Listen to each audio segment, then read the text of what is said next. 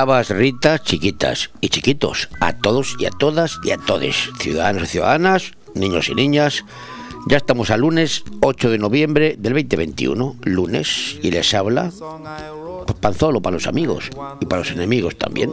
¿Desde dónde? Pues desde Finestra para el mundo, aquí mismito, muy cerquita. Y vamos con lo que vamos. ¿Y con qué vamos hoy? Pues vamos con dos horas de programa por delante en el que voy a intentar entretenerles e informarles un poquito de cada cosa, un poco de todo, un poco, como se llama nuestro programa. Vamos con el día Días Mundiales Internacionales y todo lo que le cuelga que tenemos hoy. Hoy, 8 de noviembre, es el Día Mundial de la Radiología, ya saben ustedes. Eso, gracias a la radiología, hoy en día se pueden curar fracturas, ¿eh? poner prótesis adecuadas a cada situación, observar la evolución, desarrollo de los fetos, poder conocer una condición real de un cerebro, etcétera, etcétera, etcétera. Pero vamos con un poquito de la historia de la radiología. La fecha de este día se tomó de la fecha exacta del descubrimiento de los rayos X por Wilhelm Conrad Röntgen, casi se llamaba este.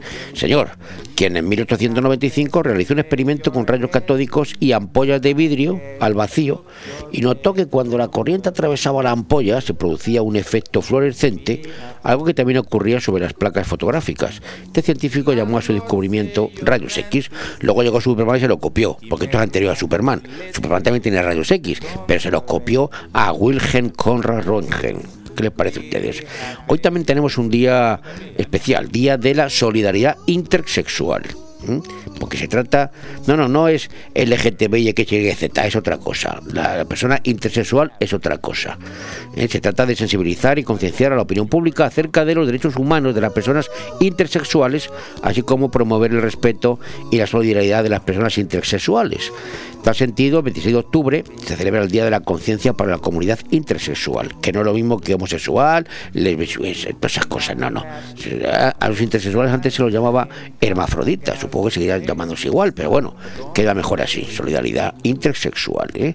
Y la creación de este día pues originó en conmemoración del nacimiento del hermafrodita, aquí estamos, francés Adelaine Erjolin Barbin, que este hombre nació en 1838. Pues al nacer fue definida como mujer, atravesando por muchas dificultades por crecer en un cuerpo diferente. A los 22 años fue legalizada como varón, ahí le cambiaron, después de un examen físico. ¿eh? Su contextura era masculina, con una vagina pequeña y un pene de escasas dimensiones y con testículos en el interior, pues hermafrodita y fue reasignado socialmente de sexo, reasignada, siendo nombrada con el nombre de Abel y obligada a vestir con ropas masculinas, por obligación, ¿eh? por decreto, así como abandonar su profesión, que era maestra, y su trabajo en un internado. Esto la conllevó, lógicamente, a suicidarse a temprana edad. A los 30 años no podía aguantar la presión y se suicidó. Su caso fue verdaderamente escandaloso en aquella época, siendo publicado en los periódicos de la época claro, y fue catalogado por la prensa como un monstruo. Hoy es el día de estas personas, día de la personalidad intersexual. Y vamos con las efemérides. Hoy tenemos la primera que les cuento, ocurrió hace 227 años, en 1793, tal día como hoy, que estamos a día 8, en París, en la France, en un antiguo palacio real, abrió sus puertas el Museo del Louvre, lo que hoy es el Louvre, que antes era un palacio real. Su primera ampliación tuvo lugar en el siglo XIX con la adición, la suma de dos grandes salas. O sea que hoy se inauguró el Louvre de alguna manera, ¿eh? se abrió sus puertas, que antes era un palacio real, ¿qué les parece? Y hace 173 años, en 1847, pues un tal en Clontarf, Clontarf es un Clontarf, esto está en Irlanda, ¿eh? pues nació el escritor Abraham Bram Stoker, que dicho así, pues dicen ustedes, ¿y quién fue Abraham Bram Stoker? Pues hombre, se le conoció por su novela Drácula. ¿Quién no conoce la novela de Drácula? Yo creía que el autor de Drácula era rumano, pues no señor, es la irlandés, este señor, Abraham Bram Stoker, y la novela de Drácula, que luego fue llevada al cine, se publicó en 1897 y era un claro exponente de la llamada literatura gótica. De ahí han surgido luego el movimiento gótico, que por cierto tuvo su auge el movimiento gótico, esto que iban pintados de oscuro, vestidos de negro. Han tenido su época, todo pasa, la moda de los góticos ha pasado, ha pasado un poco, ¿verdad? Antes era un furor y ahora pues está ahí. Y otra cosa, como lo he dicho antes, bueno, hoy también fue eh, el, nacimiento, como digo, del, de William Conrad Rothschild, como se habló antes de los rayos X. ¿eh? Hoy eh, se celebra también el tema, como hemos comentado anteriormente, en 1895 fue cuando este señor realizó eh, los experimentos con los tubos de rayos catódicos y descubrió los famosos rayos X. Eh, le dieron el premio Nobel de Física en el año 1901 a William Conrad Roentgen, el inventor de los rayos X. Lo último que les cuento ocurrió hace nada, hace cuatro años, en, en 2016 porque fue el día de las elecciones presidenciales en Estados Unidos y fue cuando el empresario y multimillonario republicano Donald Trump pues derrotó a la demócrata Hillary Clinton contra, contra pronóstico, destrozó todos los pronósticos, todos, todos, todos, lo que conmocionó al mundo en aquel momento. Clinton ganó, eh, la, Clinton, la Hillary, la mujer de Bill Clinton, ganó en votos, eh, por un estrecho margen. Ella tuvo 60.966.953 y Trump tuvo 60.328.230. En votos electorales ganó Trump 290 a 228 por el sistema que tiene allí, que no es, el que gana en votos no gana, es el que gana en los estados. Entonces ahí ganó, ganó Trump. Eh, por 2.90 a 2.28. Esta victoria sorprendió, sorprendió al mundo entero y bueno, ya es historia, ocurrió hace nada. Ahora dicen que de nuevo Donald Trump quiere volver a presentarse. Veremos a ver qué es lo que ocurre. Pero creo que entre todos tenemos que hacer la pedagogía de que la luz no la pagamos todos los días, la pagamos al mes o la pagamos cada trimestre. Tiene dos huevos así de grandes. Ahora, con Inmobiliaria Costa 3, si efectúa la reserva de un chalet de su promoción Dimalvir Villas antes del 31 de diciembre, le obsequia con una semana con todos los gastos pagados en un hotel de 5 estrellas en Maldivas para dos personas o su valor canjeable por mejoras en el chalet o mueblamiento en la vivienda. Dimalvir Villas, un toque de clase en el Albir. Más información en el 616 66 24 64 y en la web www.costa3.com. Cariño, ¿te imaginas un lugar para desayunar, comer o cenar en un precioso restaurante italiano y junto al mar? Claro, y elegir un fantástico cóctel al atardecer. Mamá, papá, y comernos un helado riquísimo. Mmm, ¡Qué rico! Para aquellos que lo quieren todo, Pinocchio, un lugar fantástico para disfrutar de buenísima comida italiana, una variedad infinita de cócteles de ensueño y helados artesanos. Pinocchio es más que un restaurante y lo puedes disfrutar entre amigos o en familia. En Playa de Levante, junto al Heartbreak. Pinocchio, el vero gusto italiano. Exposición fotográfica en el Museo de Finestrat, 14 y mes. Ven a encontrarte, de Patricia Pérez Zacha. Instantáneas de las calles de Finestrat llenas de encanto. Su entorno natural, sus fiestas patronales y sus gentes. ¿Todavía no te has encontrado? Hasta el 14 de noviembre, miércoles, jueves y viernes por la tarde, de 4 a 7. Y sábado por la mañana hasta las 13.30 horas. Exposición fotográfica en el Museo de Finestrat, 14 y mes. Ven a encontrarte en el Museo de Finestrat, Parc Font de Carré. Porque en Finestrat lo tienes todo. De todo un poco. Programa patrocinado por Hotel Don Pancho, Fomento de Construcciones y Contratas, Exterior Plus y Actúa, Servicios y Medio Ambiente. Que por cierto, el lunes arreglo lo de las plusvalías, ¿eh?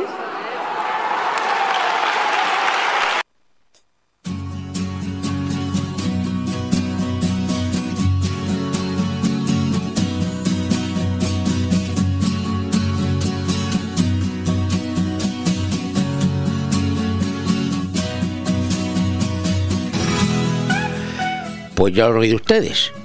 Por cierto, el lunes, por hoy, arreglo de las plusvalías. Así que esta mañana, en el Consejo de Ministros, la ministra, ministros y ministras, perdón, ministros y ministras, la ministra de Hacienda, esta señora que antes era portavoz del gobierno sanchista y de cuyo nombre no quiero acordarme, decía ayer, hemos oído, que mañana arreglo yo lo de las plusvalías, es decir, mañana, hoy, en el Consejo de Ministros. Pues hoy ella, ella, porque ya lo vale, va a echar abajo una sentencia nada más y nada menos que del Tribunal Constitucional, que dictó hace unos 13 días, que declaraba inconstitucional la forma de calcular el precio de las plusvalías que los ayuntamientos cobran a los vecinos cuando hacen alguna transacción relacionada con el ladrillo, es decir, con los pisos sobre todo, a la hora de vender una propiedad, usted a pagar, usted a pagar, el que vende. Las plusvalías es una de las mayores fuentes de ingreso de los ayuntamientos por eso todos, y digo todos, sean del signo político que sean, están calladitos. A ver si esta señora con aspecto de barrio bajera lo arregla esta mañana. Yo arreglo de las plusvalías. estamos gobernados por torrendos, de verdad. Pero torrenos de esos plastificados que venden en bolsas de plástico en las grandes superficies, no esos torrenos guays que puede usted comer en Albacete, Burgos o cualquier provincia de España. Son unos impresentables que no tienen ningún rubor en echar por tierra una sentencia del Tribunal Constitucional, nada menos, que declara inconstitucional una medida por la que se está cobrando impuestos a unos ciudadanos de manera injusta. Es el respeto que tienen esta gente a las leyes, a las sentencias judiciales. Este es el respeto que tienen este gobierno social comunista. Y también hay que darle un toque que aquí para todos a los del Tribunal Constitucional, ¿eh? que han tenido nada más y nada menos que siete años para solucionar este problema cuando se planteó y lo hacen ahora. Claro que los del gobierno son muy rápidos. Han tardado 13 días en sacar un decreto ley que anule una sentencia que será publicada mañana, se aprueba hoy, se publica mañana y entrará en vigor pasado mañana. Así, nada más con un nuevo cálculo de las plusvalías. Han calculado otra forma de calcularlo. ¿eh? Han calculado, han preparado. Hay dos formas. Al final va a ser lo mismo. Vamos a seguir pagando. Porque esta señora ministra de Hacienda, de cuyo nombre no quiero acordarme, lo va a arreglar hoy, en plan colega. ¿eh? Y en plan colega, como si un grupete de amiguetes se datase. Yo esto lo arreglo. Vamos, no me digan usted. Y lo malo de todo es que dice, hoy lo arreglo y todo el mundo lo aplaude, como hemos escuchado. Lo, o sea, le aplaude los que van a pagar. Joder, macho, ¿hay cuánta masa borrega tenemos en este país? O sea, te van a subir los impuestos, vas a pagar y encima aplaudimos a quien te lo va a subir. No aplaudimos al Tribunal Constitucional que lo deroga, ¿eh? que lo inconstitucional, pero aplaudimos a esta señora que dice que lo va a arreglar hoy. Bueno, así nos luce el pelo a todos. Hoy también quiero detenerme unos momentos en dos temas de moda. El del apagón ese que dicen que va a haber y el del desabastecimiento global que ya estamos sufriendo. Y digo yo que para qué queremos un mercado global, un mundo globalizado, igualitario y libertad, según la agenda esa 2030 que figura por ahí. En los foros de las élites globalistas, cuando somos incapaces de mantener el abastecimiento global. No lo entiendo. Y sospecho que este es uno de los nuevos miedos que nos quiere meter en el cuerpo una vez que se nos está pasando ya el pavor que teníamos por el COVID. Parece todo un producto más a implementar, como les gusta decir a los políticos que esta palabreja, en esa hoja de ruta que también dicen ellos, camino de la globalización. Yo de verdad no acabo de entenderlo. Hemos buscado lo barato, fabricando componentes, eh, juguetes y todo tipo de materiales en China, y esos países lejanos, los chinos y otros, pues estamos en manos de ellos y nos aprietan cuando les da la gana. Quizás sea hora de producir en nuestros países, ¿eh? en Europa, y librarnos un poquito o un muchito de la dependencia de los asiáticos. Y el otro gran tema es el del posible apagón mundial. Austria dio el queo, como dicen, dio la voz de alarma y ahora todo el mundo está con el apagón mundial. Todos los nos están machacando los medios de comunicación. Cosa que tampoco entiendo. Es que hoy no entiendo nada. Hoy me he levantado muy espeso esta mañana. Porque si tenemos gas, donde sea, en la parte del mundo hay gas, hay gas. Tenemos petróleo, donde sea, pero hay petróleo. Y tenemos centrales nucleares, que las tenga, que nosotros no las tenemos, pues porque hay que tener un apagón, que funcionen las cosas y ya está. ¿No será otro nuevo miedo que nos quiere meter en el cuerpo? Ya hablan de que hay que comprar un kit de supervivencia. Y ya estamos viendo a mucha gente en muchas partes del mundo, que se lo creen, los que se lo creen todos, claro, que están corriendo a comprar velas, aparatos de gas, conserva, garbanzos y otras cosas, espaguetis para sobrevivir. Madre mía, me río. Sin olvidar, claro, eso sí, el apreciado papel para el culo, que nunca lo he entendido. Cuando yo en más de una ocasión he puesto en práctica ese dicho que decía que quien caga en el campo se limpia con un canto. En fin, sé que hoy estoy un poquito conspiranoico, será porque el lunes pues me he levantado con el pie izquierdo, ¿eh? el izquierdo que es el malo, el derecho es el bueno. Pero estas son las cosas que hoy me surgen en la cabeza y como tal se las cuento. Tu odio, orgullo de todas, de todos, de todes. No solamente no estáis solos, solas, soles. Las demócratas, los demócratas, les demócratas, porque la habéis peleado vosotras. Vosotros, vosotres. Benidorm más cerca. Hasta final de año, Benidorm te regala la primera hora de parking si consumes más de 20 euros en los comercios y establecimientos de hostelería y ocio de nuestra ciudad. Tienes disponibles los aparcamientos de La Higuera, Tomás Ortuño, Calle Mercado, Calle Ruzafa, Avenida Bella del Mar y aparcamiento de los cines Colci. Entrega el ticket de compra antes de retirar tu vehículo y tendrás la primera hora gratis. En Benidorm trabajamos para mejorar la movilidad de todos y para apoyar el comercio y el ocio local. Benidorm te espera. Benidorm, más cerca. Concejalías de Movilidad, Ayuntamiento de Benidorm. Si te gusta cocinar y comer al aire libre, en Camping Fos del Algar te ofrecemos algo interesante. Nuevo curso de paellas y arroces de temporada. Apúntate y el 20 de noviembre podrás aprender y realizar dos tipos de arroces. Secreto ibérico con castañas y setas y arroz al horno en paella. Curso más comida 45 euros o solo comida por 22 euros. Plazas limitadas. Infórmate y haz tu reserva en fonsdelalgar.com y al 608 74 25 71. Camping Fons del Algar. Del Sarriá. ¿Te gusta llegar a tiempo a tu destino? ¿Volver a casa tan cómodo y seguro como si fueras tú mismo el que conduces? Radio Taxi Benidorm. El mejor servicio a tu entera disposición. Descárgate nuestra aplicación Pide Taxi para el móvil y solicita un taxi de la manera más fácil.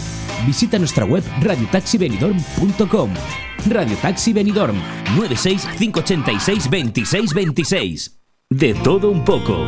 Programa patrocinado por Hotel Don Pancho, Fomento de Construcciones y Contratas, Exterior Plus y Actúa, Servicios y Medio Ambiente.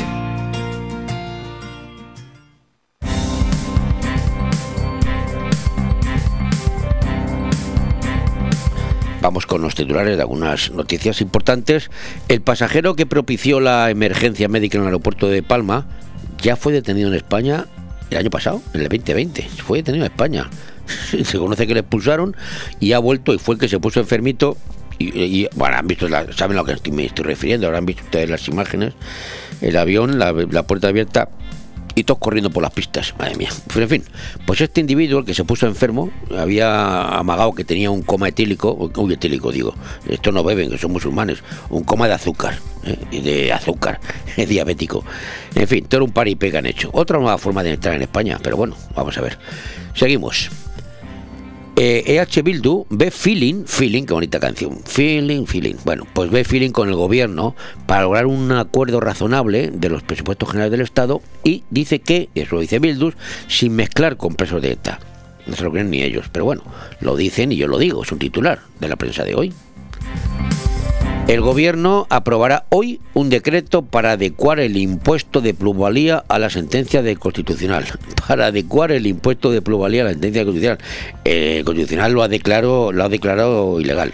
Y esto lo van a adecuar. Bueno, el titular se las trae. Ya saben ustedes, la ministra. ¿Esto lo arreglo yo mañana? Pues lo arreglaron, me va a arreglar mañana. El juez da la razón a Fiscalía y ordena al BBVA que entregue la documentación relacionada con Villarejo, el espía Villarejo. El Tribunal Constitucional declara inconstitucional la rebaja en Cataluña del IRPF a las rentas más bajas. También se lo cargarán, porque aquí los, la sentencia del Tribunal Constitucional se la pasan todo por el forro. Espadas, que es el alcalde de Sevilla, garantiza a Moreno, que es el presidente de la Junta, uno del PSOE y otro del PP, pues que el PSOE de Andalucía no va a bloquear la acción de gobierno como hizo el PP durante la pinza. Vamos, entre líneas hay que leer lo que pasa aquí. El partido PSOE quiere acercarse al PP en Andalucía para que no tenga que depender de vos, que le ha bloqueado para aprobar los presupuestos. Ya está. Una cosa parecida a lo que le ofrecieron los socialistas a, Ayuso en Madrid, cuando dijo la señora Ayuso, a mí yo no, no es algo caso, que a mí no me han votado para aplicar políticas socialistas. Bueno, pues hay un acercamiento entre el PSOE, o el PSOE intenta acercarse a Moreno Bonilla del Partido Popular y le ofrece la mano diciéndole que no voy a ser bueno, no te voy a bloquear, voy a ser bueno, tranquilo, no voy a hacer como tú que era muy malo. ¿Todo para qué? Pues para desplazar un poco a vos. Y Moreno ha dicho que en febrero veremos si me obligan a adelantar elecciones. En Andalucía estamos hablando. O sea, dice el, presidente que veremos si en febrero me obligan. Si me obligan. Rivera, la ministra esta de Energía, pues descarta, descarta que las paradas de los de las nucleares vayan a tensionar los precios de la luz al alza. Joder, macho, más todavía. Vámonos a Canarias. Sigue la recomendación de evitar exteriores en llanos de Ariadne, El Paso, Tazacorte, Punta Gorda y Tijarafe, que son los pueblos que están alrededor de eh, el rayo que no cesa, el volcán que no cesa. Vamos con alguna noticia internacional. Polonia denuncia el avance en Bielorrusia de un gran número de migrantes hacia la frontera común. Vamos a detenernos aquí un poquito. Polonia, igual que Lituania, tiene frontera con Bielorrusia. Bielorrusia, igual que hizo el sátrapa que está abajo en Marruecos, abre cuando le da la gana las fronteras con, Polonia y con, y con Letonia y Lituania. Y por ahí se meten pues todos los que quieren. Todos los que vienen de Oriente Medio ahora van por arriba y este señor de Bielorrusia abre las fronteras. ¿Con qué ánimo? Pues no lo sé. Desestabilizar Europa, entrar inmigrantes. Y esto no me lo han contado que lo he visto yo, porque este verano he estado por allí. Y he visto la que se montó en Lituania porque saltaron la verja. Este señor abrió la puerta, el bielorruso abrió la puerta y se metieron 500 o 600. ¿Cómo pasó abajo en, en, en Ceuta con nosotros, ¿no? Pero de lo que era un país con 3 millones de habitantes que tiene, que tiene Lituania, que se le cuelen 600, pues es mucho, ¿eh? es mucho comparado con nosotros. Y se montó un buen cisco, ¿eh? porque hubo manifestaciones en contra de, de, esto, no como aquí que hay manifestaciones a favor. Allí el tema está muy enrarecido. Pero bueno, ¿qué es lo que pasa? A lo que vamos, que ahora le tocó a Lituania este verano, ahora le toca a Polonia. El señor de Bielorrusia abre la frontera para que los migrantes pasen tranquilamente. Seguimos con Internacional. Ortega, ¿eh? Ortega, este señor que está en Nicaragua, pues ha obtenido eh, cerca del 75% de los votos en las elecciones en Nicaragua, según los primeros resultados, 75%, pero claro, ¿cómo no va a ganar? Se ha encerrado a todos los de la oposición y no ha permitido que vayan observadores internacionales a ver la limpieza de los comicios. Pucherazo en toda regla, presuntamente. Y seguimos con lo mismo. El gobierno rechaza las elecciones en Nicaragua y exige nuevamente la liberación de los detenidos. Bueno, menos mal nuestro gobierno. El nuestro.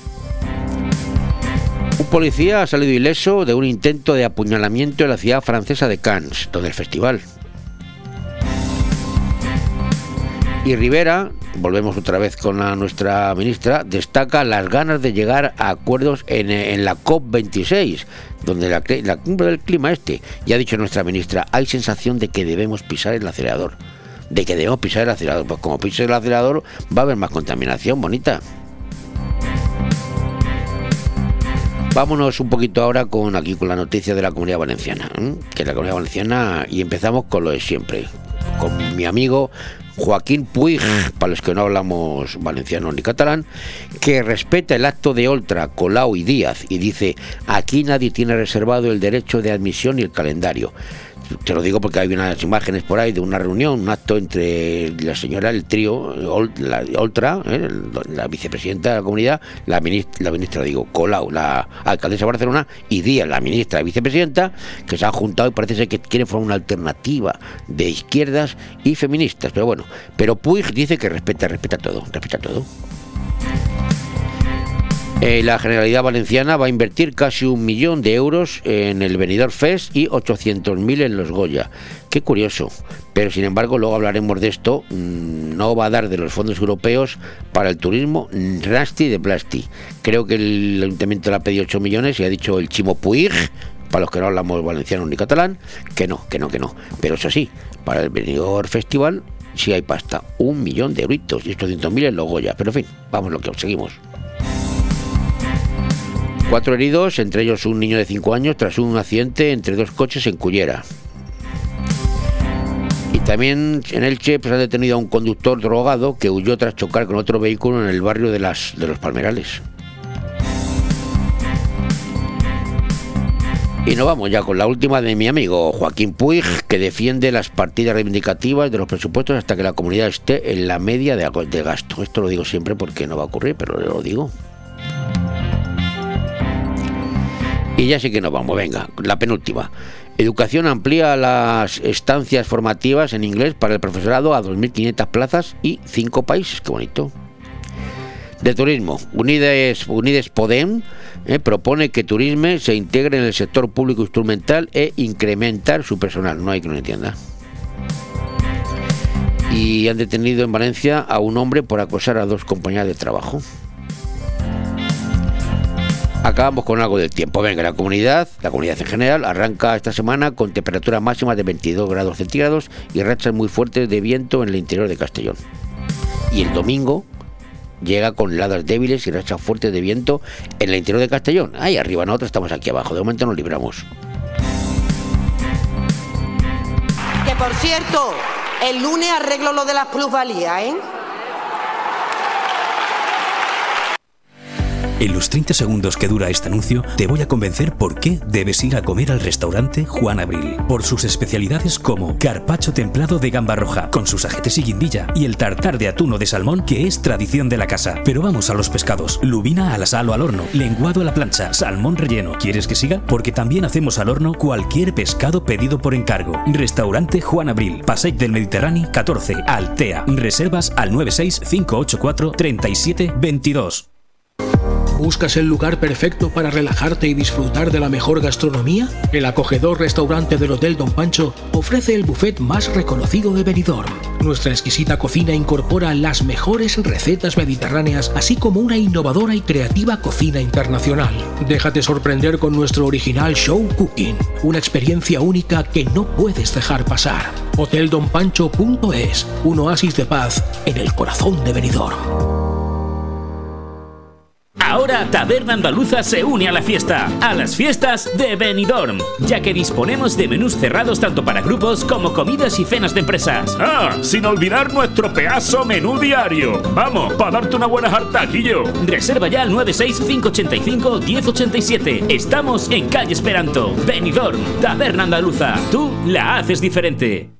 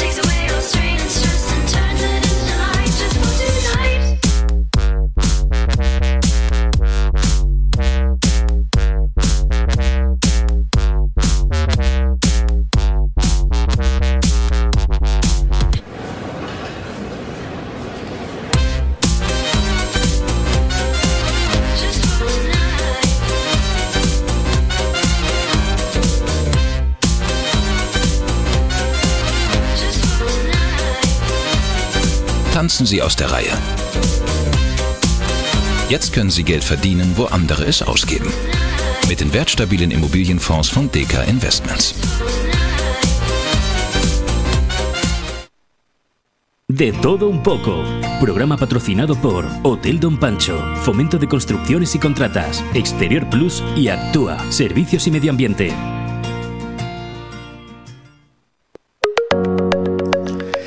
Bueno, pues vamos a hablar ahora con Loli Antón. Loli Antón es licenciada en Derecho, diplomada en Criminología, ha realizado diversos másteres eh, de drogodependencia, igualdad de género, pero para mí lo más interesante de su extenso currículum que lo tiene, eh, lo más interesante es que trabaja en la cárcel de Villena. Y allí en la cárcel, pues todos los días tiene que bregar, si se me permite la expresión, con lo más granado de la sociedad. Buenos días, Loli, ¿cómo estás?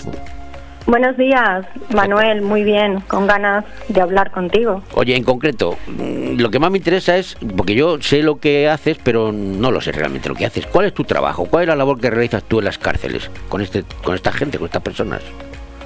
Bueno, Manuel, yo estoy trabajando en prisiones desde hace 26 años. O sea, que tienes experiencia. Durante todo este tiempo. Sí, sí. Durante todo este tiempo he estado en varias prisiones de, España, ¿no? Zaragoza, Ibiza, Madrid, Foncalén. Pero desde hace 17 años desempeño el puesto de educadora en el Centro Penitenciario Alicante 2 Villena. Mi tarea diaria, por la cual me preguntabas, consiste en realizar un seguimiento directo de todas las actividades, comportamiento y trabajo que desempeñan los reclusos que tengo asignados bajo mi responsabilidad.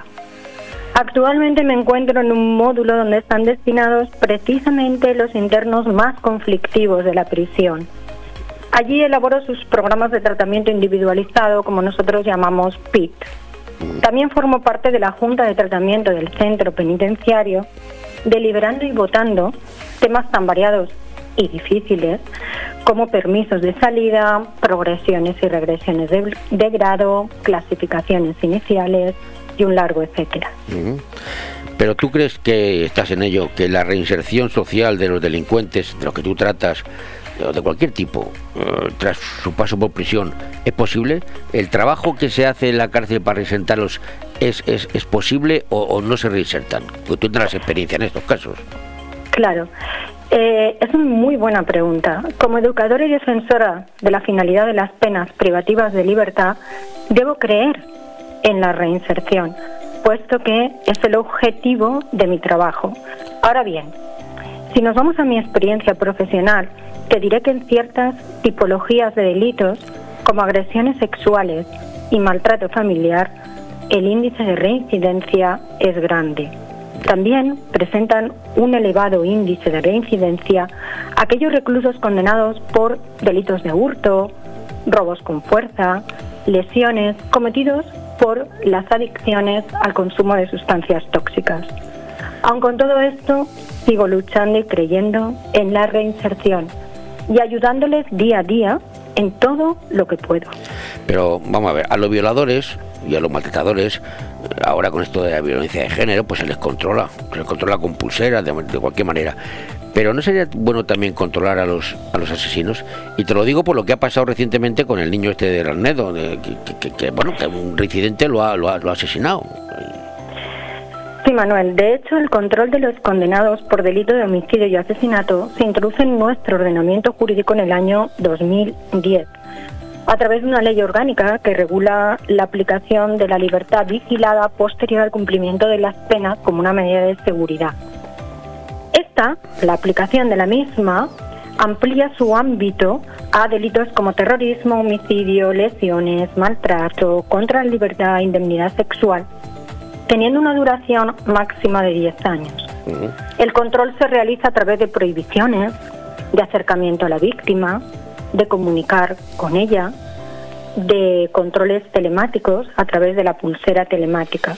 El inconveniente es que esta medida solo se puede aplicar aquellos que fueron condenados a partir del año 2010 por un principio básico que existe en nuestra Constitución, que es la irretroactividad de las disposiciones sancionadoras no favorables y no se puede aplicar a los condenados por sentencia firme antes del año 2010. O sea que a este señor era imposible haberle puesto una pulsera telemática, por lo que deduzco. Contestando a tu pregunta sobre este horrible crimen, quiero señalar, si me lo permites, dos aspectos. Por un lado, la conmoción social que ha provocado, la rabia e indignación que todos tenemos. Por otro lado, el aspecto legal. Si me preguntas que si atendiendo el ordenamiento jurídico estaba bien aplicada la libertad condicional, te tengo que contestar que su concesión estaba ajustada al procedimiento que marca nuestra Ley Orgánica General Penitenciaria y demás leyes. Dicho esto, es necesaria una reforma de estas leyes y reglamentos para reforzar la prevención y las penas para que estos individuos no vuelvan a delinquir. El camino, desde mi punto de vista, sería aplicar la prisión permanente revisable a más delitos de los que se recogen en la actualidad, por ejemplo, agresores sexuales reincidentes. Claro, pero este, este agresor reincidente, pues este hombre no, no, no estaba en libertad, pero no había cumplido su pena. O sea, y evidentemente hay un fallo en la normativa, porque no puede estar en libertad un personaje así, reincidente, cuando la pena no la había cumplido, porque no la ha cumplido, no la había cumplido. Encontraba en libertad condicional, por eso te he explicado que ajustándonos a derecho, dentro de nuestro ordenamiento jurídico, los pasos que se dieron para la concesión de la libertad condicional, puesto que el interno reunía todos los requisitos exigidos por ley, legalmente estaba ajustada a derecho. Otra cosa es que si este individuo, ahora mismo condenado por el nuevo delito que ha hecho, eh, lo hubiera realizado después del 2010, Sí. entonces posiblemente se le hubiera aplicado una pena de prisión permanente revisable y hubiera tardado muchísimo en salir y aparte se le hubiera añadido la medida de seguridad de libertad vigilada. Bueno, ¿qué es lo que se le va a aplicar ahora? Se supone por este nuevo crimen que ha cometido, porque evidentemente... Efectivamente, efectivamente. Se supone que el peso de la ley será ahora de verdad prisión permanente revisable. Oye, una pregunta, una pregunta que te quiero hacer que, que, que siempre una curiosidad. Tu trabajo no sé si califica, bueno, es interesante, pero es complicado y peligroso porque los funcionarios de prisión se quejan mucho. ¿Tú te sientes cómoda como mujer cuando entras a la cárcel y te juntas con estas personas? Yo me siento cómoda porque mm, abogo a mi profesionalidad y de hecho fui una de las primeras mujeres como educadora que trabajó en módulos de hombres. Me siento cómoda porque intento llegar a un punto medio entre el respeto que eh, mi persona infunde, mi trabajo infunde y la relación que tengo con la población reclusa y luego mi profesionalidad. Yo cuando estoy en prisión estoy trabajando y miedo nunca, nunca he tenido miedo. No se puede tener miedo, no se debe de tener miedo. Ni has tenido situaciones así un poquito mm, complicadas, has dicho, uff, no. Yo sé que eh. eres una, mujer, muy valiente, eso lo sé. Pero, pero, pero, yo, pero vamos, yo, yo me pongo en tu caso y de vez en cuando miraría para atrás, no sé. Bueno, vamos a ver. Eh, ten en cuenta, Manuel, que estamos trabajando con personas muy peligrosas. Algunos de ellos, otros no. Situaciones difíciles y conflictivas las hay en la vida desde que me levanto por la mañana hasta que me acuesto, vivo situaciones y no precisamente con la población reclusa difíciles. Pero sí que es verdad que dentro de prisión se viven situaciones tensas.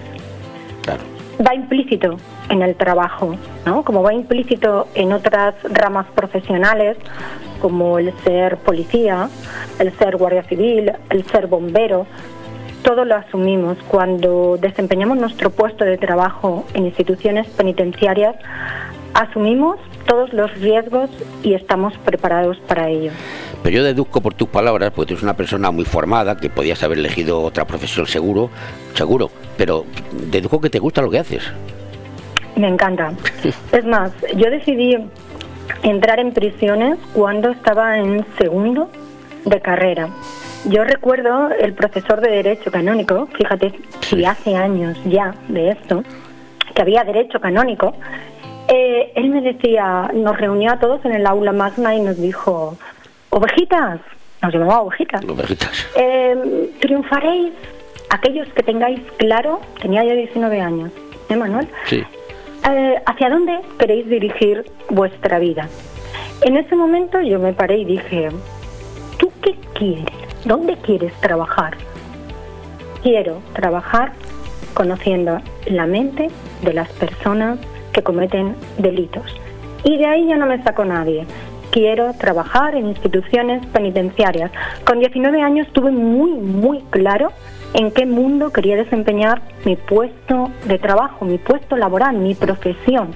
Y ya fui encaminada a conseguirlo.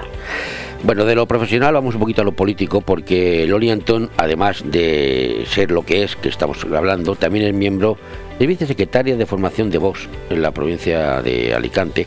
Y quiero aprovechar en tu faceta mm, de política eh, para que nos expliques eso del PIN parental que es, pues, que tanto rechaza la izquierda y que la gente lo oye, parece que es un PIN de eso que te pones en la solapa. que es el PIN parental? Que tanto, que tanto pondera vos y que tanto rechaza la izquierda. Te lo explico de una manera muy concisa. El PIN parental sí que es cierto, creado y defendido por Vox, eh, pretende de alguna manera obligar a los centros educativos a informar a las familias de todas las actividades complementarias que se organizan dentro del horario lectivo y establecer el derecho de los progenitores a dar o no dar su consentimiento a esas charlas, talleres, actividades que tienen una cierta carga ideológica o moral contraria a las propias convicciones de los padres. Una de las medidas de Vox en su agenda consiste al respecto en derogar todas aquellas leyes que vulneren los derechos de los padres a educar a sus hijos en libertad, precisamente sacando de las aulas a todas las personas y asociaciones que pretendan ofrecer contenidos afectivos sexuales, sin conocimiento en la mayoría de los casos ni aceptación de los padres. Finalizaré diciéndote que los hijos no son del Estado, son de sus padres. Por esto, tanto padres como tutores deben recuperar la legítima autoridad y protagonismo que tenemos, porque yo soy madre también, en su educación. Bueno, pues lo ha dicho tan claro que ya me entero hasta yo. Y si me entero yo, si me entero yo, se ha enterado mucha gente. Gracias. Oye, eh, este me interesa a mí, lo de las leyes penales sobre violencia de género, que vos también está en ese tema, eh, ¿son equitativas las leyes de sobre violencia de género? ¿Son equitativas? Mira, desde mi punto de vista, Manuel, te contesto con un categórico no. No es necesario un delito específico que lo llamemos violencia de género cuando la violencia es violencia y no entiende de género. Actualmente la mujer aparece protegida con este delito llamado de violencia de género por el hecho de ser mujer. Es decir, te lo voy a explicar con un ejemplo práctico. Un hombre víctima de violencia tiene a su disposición en el ordenamiento jurídico penal el delito de violencia en el ámbito familiar y el delito de lesiones. Una mujer víctima de violencia tiene a su disposición el delito de violencia doméstica, el delito de lesiones y el delito de violencia de género, que además está penado más duramente.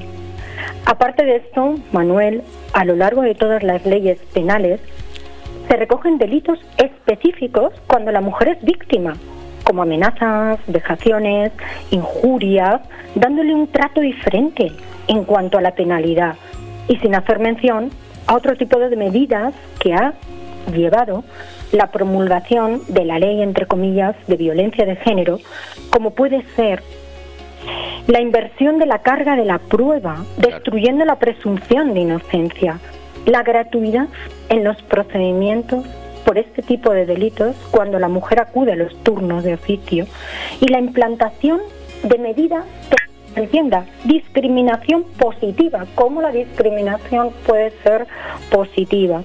Y como conclusión te diré que por mi experiencia profesional, y ahora lo enlazo con mi trabajo, yo he trabajado con muchas mujeres víctimas de violencia, pero también con hombres víctimas de violencia que jamás, jamás se les ha pasado por la cabeza denunciar por perjuicios sociales y por la impotencia al saber que toda la sociedad tiene un juicio ya previo hecho sobre este tipo de delitos. También he conocido a mujeres que realmente lo han pasado muy mal en manos de sus agresores y mujeres que han denunciado falsamente en procesos de divorcio para obtener beneficios. En general, Manuel con estas políticas, perdón, dime. No, no, te iba a decir que, que, lo entiendo perfectamente, pero lo que es evidente, Loli y Antón, es que hay violencia intrafamiliar. No, vamos a decir, no le llamamos de género, pero en, en el ámbito familiar hay violencia. Se intenta, se intenta eh, castigar o penar por ley, pero ¿hay alguna otra forma de evitar la violencia intrafamiliar? Al margen de la ley, o sea, al margen de la ley, de otra manera, no las que están imponiendo el gobierno ahora mismo. Claro, Manuel, y aquí aludo de manera directa a las propuestas de Vox, si me lo permites. Nosotros pedimos y se pide desde Vox la derogación de la ley de violencia de género que después de 17 años de su entrada en vigor no ha conseguido ninguno de los objetivos, no se ha reducido el índice de delitos, por lo tanto se ha puesto de manifiesto que es una ley ineficaz y queremos aprobar una ley de violencia intrafamiliar que no distinga entre hombres y mujeres y que proteja a todos por igual, incluso a los ancianos, que nadie habla de ellos, pero que el índice de delitos violentos contra esta población se está aumentando en el último tiempo. Queremos endurecer las penas en este tipo de delitos, queremos trabajar en la prevención de este tipo de, de delitos contra la violencia intrafamiliar y proteger a todas las víctimas, indistintamente del sexo. Es decir, creemos, creamos, perdón, una ley para proteger la violencia intrafamiliar, para prevenir la comisión de delitos y para luego establecer medidas de protección para todos aquellos que conforman este núcleo y van a necesitar esta protección, no solamente a la mujer. Pues Loli Antón, ya que hemos abierto el melón, yo me gustaría seguir. Y vamos, te emplazo, me, me, me, quedo, me, quedo, sin tiempo, pero te emplazo para otra ocasión porque hay temas que, te, que quiero hablar contigo. ¿eh? Inmigración, políticas eh, de todo tipo. Mm, si te parece, ¿me concederás otro día que charlemos otro poquito? Claro que sí, y es un halago para mí que te hayas quedado con ganas de seguir hablando conmigo. Sí, porque, porque hay más cosas que quiero preguntarte, pero haremos en una próxima entrevista seguro. Muchas gracias, Loli Antón. Gracias, un saludo enorme para ti y para Benidorm. Hasta luego. Pero creo que entre todos tenemos que hacer la pedagogía de que la luz no la pagamos todos los días, la pagamos al mes o la pagamos cada trimestre. Tiene dos huevos así de grandes.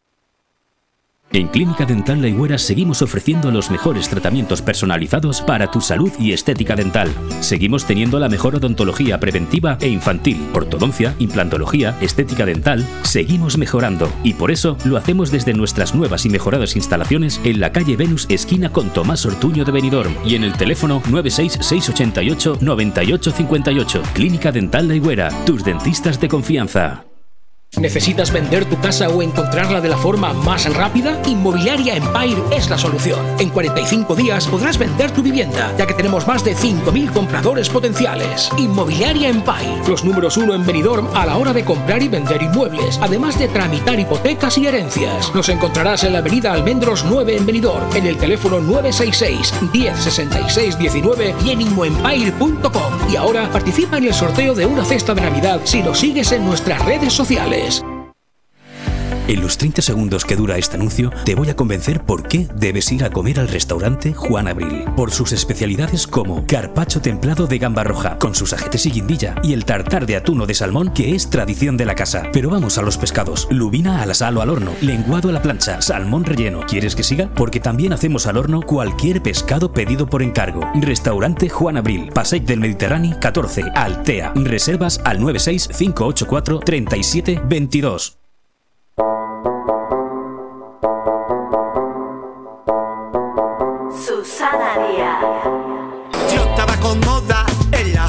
Vamos con una parodia de los morancos de la Junta de Andalucía, que está de moda.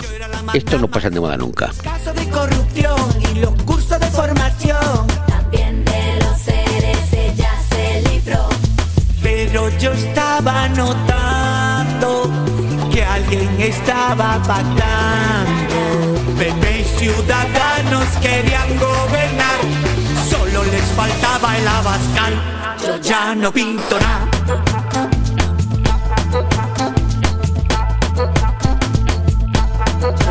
No pinto nada.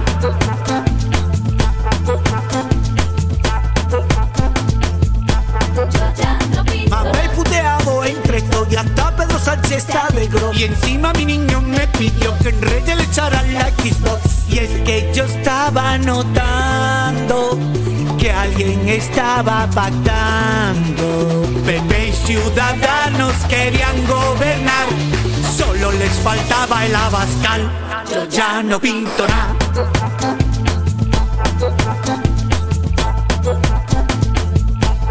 Ya no pinto nada.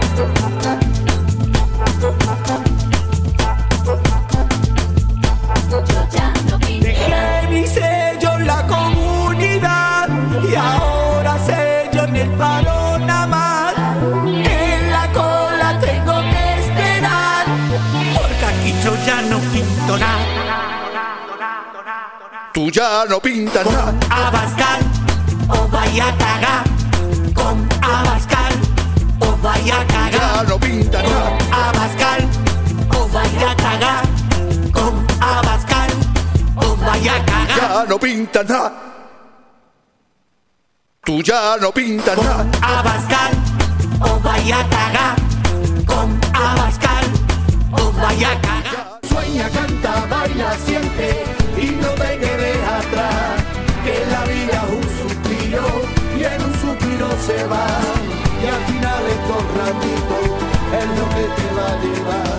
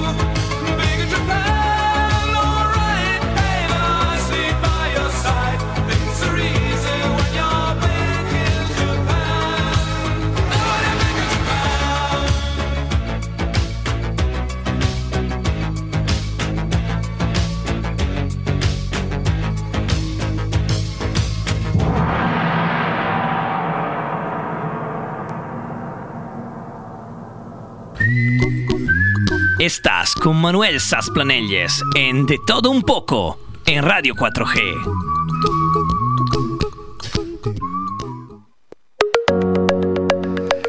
Bueno, y como continuación de alguna manera a la entrevista que hemos mantenido con Loli Antón, y hablando de violencia de género y estas cuestiones, hoy les voy a leer un artículo de un gran amigo y extraordinario escritor, Arturo Pérez Reverte, miembro de la Real Academia Española, que todos los semanas pues escribe en varios medios. Tiene unas- un artículo patente de corso que se inserta en los dominicales de muchos periódicos de España, en fin, varias publicaciones. Yo le suelo, le sigo evidentemente, porque aparte de que hemos trabajado juntos y le sigo bastante, también sus libros. Pero este artículo que he encontrado de él, que no hace mucho, lo voy a bien al pelo de lo que estábamos hablando antes en la entrevista anterior. Y se titula Fabricando misóginos. Y dice Arturo, me lo cuenta el padre, que es amigo mío, y me lo cuenta preocupado. Escríbelo tú que puedes, dice, porque para estar preocupado no le falta razón. Su hijo, al que llamaremos Pedro o Pedrito, tiene 12 años. Es un crío vivo y listo, rápido de cabeza, honrado, buen estudiante, de los que dicen buenos días, gracias y por favor. Además, le gusta leer libros y ver películas viejas con sus padres. Un chico, en fin, de esos que vamos a necesitar mucho como adultos dentro de unos años. Los que levantan la mano en clase, hacen sus propias preguntas y no se dejan comer el tarro, o no demasiado, para los tiempos que corren, por el grupo ni la tendencia. Un niño como Dios manda. Todo iba bien hasta el curso pasado, dice el padre. Obediente, educado, buenas notas, así era Pedrito. Todo iba de perlas hasta que se cruzó el azar, reforzado por la estupidez humana. Y lo hizo en forma de niña. El suyo es un colegio mixto, de una ciudad grande, Valencia, para ser exactos, en la costa mediterránea española. Unos 30 críos en clase, entre ellos y ellas. Convivencia normal, respeto mutuo, etc. Todo según los cánones actuales. Formado en el resto a las niñas y la igualdad. Formado en el respeto, quiero decir, a las niñas y la igualdad. Pedrito era de los que pasaban por alto un comentario supuestamente machista, una frase hecha, un lugar común. Valoraba al otro sexo porque había sido educado para ello por sus padres y profesores. En esa materia era puntilloso, implacable como un gendarme prusiano. Sin embargo, llegó el día fatal, el incidente. Ni siquiera fue en el colegio, señala amargado el padre. Fue en la calle, a la salida, cuando Pedrito y un grupo de niños y niñas charlaban esperando el autobús. Críos de 12 años, repitámoslo. Surgió una discusión sobre los motivos de cada cual para ser delegado de clase y en un momento determinado, sin que mediase acto previo ni provocación especial por parte de Pedrito, una niña, de carácter difícil, que ya había protagonizado otros incidentes en clase, le dio una bofetada. A ella la llamaremos Lucía. Al recibir el golpe, la reacción del chico fue automática. Devolvió la bofetada. Todo acabó allí, al menos en esa fase del asunto. Llegó el autobús, fuéronse todos y no hubo más. Aparente final, de momento. Pero final de nada, nada de nada. Solo era el principio. Al día siguiente, en el colegio, consejo de guerra. Vista disciplinaria sumarísima por parte de los profesores. Los padres de la niña se habían quejado y el colegio, sin escuchar a nadie más, comunicó por teléfono a los padres de Pedrito que su hijo quedaba suspendido durante dos semanas por agredir a una compañera. Los padres del chico no se tragaron el asunto tal cual, le preguntaron a él, hicieron llamadas telefónicas, lo interrogaron, preguntaron a los otros niños, acudieron al colegio exigiendo igualdad de trato. De ese modo lograron que se escuchase a los demás testigos y también a Pedrito, que compareció al fin para dar su versión ante los profesores, con la calma de quien tiene la conciencia tranquila. No negó en absoluto el hecho, asumió su parte de responsabilidad, confesó que fue la reacción instintiva a un golpe dado por Lucía, y con la honrada convicción de quien todavía no ha sido estropeado por la mierda de sociedad en la que vive y va a vivir, dijo, me pegó y le pegué, sin pensarlo, es verdad, nada más. Castigadme si lo hice mal, pero también ella lo hizo, y además me pegó primero, así que castigadla también a ella. ¿No decir que los chicos y las chicas somos iguales? De nada o de poco sirvió el argumento. Reunido el consejo escolar, dictó sentencia final.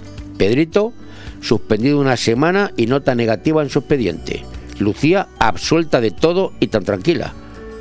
segura en adelante de su poder y su impunidad. Pero lo más grave, cuenta el padre, fue cuando el niño conoció la sentencia, lo que dijo referido a sus profesores y también a sus padres. Es injusto, me habéis estado engañando con esto de las chicas. No añadió nada más, y desde entonces no ha vuelto a comentar el asunto, como si quisiera borrarlo de su cabeza. Pero he notado algo extraño, señala el padre de Pedrito, y no me gusta. Ahora, cuando estamos viendo la televisión y hay una escena de reivindicación feminista, alguien defiende los derechos de la mujer o habla de igualdad o algo parecido, no falla. Cada vez, Pedrito, impasible el rostro, cambia de canal, si tiene el mando automático en sus manos, y si no, se levanta y sale de la habitación con el pretexto de beber un vaso de agua, hacer pipí, sacar al perro al jardín. Al cabo de un par de minutos regresa, mira de reojo la tele y se sienta de nuevo imperturbable, silencioso. Y a su madre y a mí, dice el padre, nos lleva a los diablos.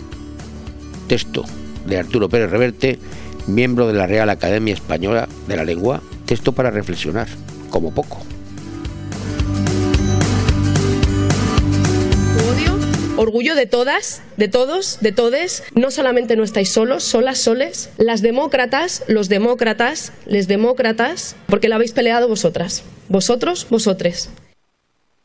¿Te ha cambiado la vida casi como si te estuvieran clavando una lanza? Tranquilo, todo tiene salida, empezando por una buena mudanza. Mudanzas Dani es la solución. Te ofrecemos servicio a nivel nacional e internacional por vía terrestre, aérea y marítima con seguro de transporte. Disponemos de guardamuebles propio y elevaciones por fachada con las mejores garantías, así como mudanzas de grupaje compartidas. Mudanzas Dani, 24 horas al día, 7 días a la semana. Llámanos al 642 26 22 66 o contáctanos en mudanzasdani.com.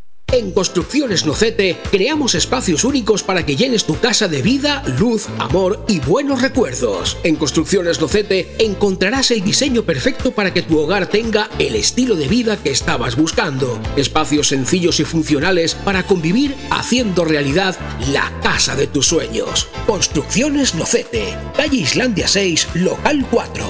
Teléfono 633 52 76 79. Benidorm. Ahora, con Inmobiliaria Costa 3, si efectúa la reserva de un chalet de su promoción Dimalvir Villas antes del 31 de diciembre, le obsequia con una semana con todos los gastos pagados en un hotel de 5 estrellas en Maldivas para dos personas o su valor canjeable por mejoras en el chalet o mueblamiento en la vivienda. Dimalvir Villas, un toque de clase en el Albir. Más información en el 616 66 24 64 y en la web www.costa3.com.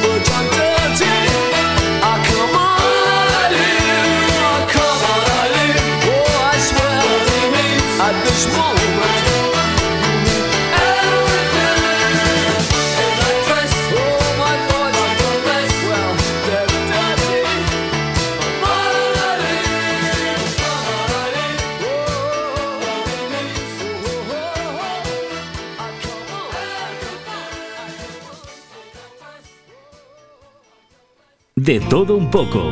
Programa patrocinado por Hotel Don Pancho, Fomento de Construcciones y Contratas, Exterior Plus y Actúa, Servicios y Medio Ambiente.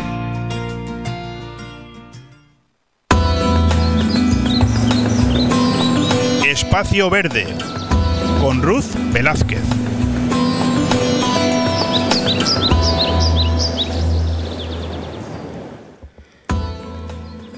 Bueno, pues vamos ya con un poquito de verde. Verde que te quiero verde, porque estamos a lunes y vamos a hablar con, con Ruth Velázquez de Actúa. ¿Y de qué vamos a hablar hoy? Pues hoy vamos a ahorrarnos un dinerito. Sí, sí, seguro estoy que algo que nos va a proponer Ruth, vamos a ahorrar un dinerito, porque vamos a ver tratamientos caseros para plagas, porque cuesta una pasta eh, las- eliminar los bichos de las de los huertos. Pero Ruth seguro que tiene algunos consejos que darnos. Ruth, buenos días. No está. A ver, sí, Ruth, estás conmigo, ¿no? Sí, sí, estoy, estoy contigo, estoy contigo. Yo, yo- yo esta mujer me ha abandonado, me ha dejado solo aquí colgado de la brocha, como se dice. No, no, no, no, no, no, ya estoy, ya estoy. Oye, ya estoy todo para ti ya. Vamos a hablar de tratamientos caseros para plagas porque yo ya no quiero gastar en más dinero en, en insecticidas de estos raros, pesticidas o como se llame. ¿Qué me ofreces? Pues vamos a hablar, como has dicho muy bien, de ecopesticidas o tratamientos caseros para las plagas que tenemos en el jardín. Que aparte de ahorrarnos un dinero, pues bueno, pues también cuidamos nuestro medio ambiente que nunca está, nunca está de más. Voy a deciros algunas recetas muy sencillas que podemos hacer en casa con los ingredientes que tenemos nosotros en casa siempre, de las plagas más normales que solemos tener. Mira, vamos a hablar primero de, del pulgón, que es una plaga porque suele coger muchas veces el tomate. eh, es algo bastante común. Mira, muy sencillo. Vamos a hacer una infusión de ajo.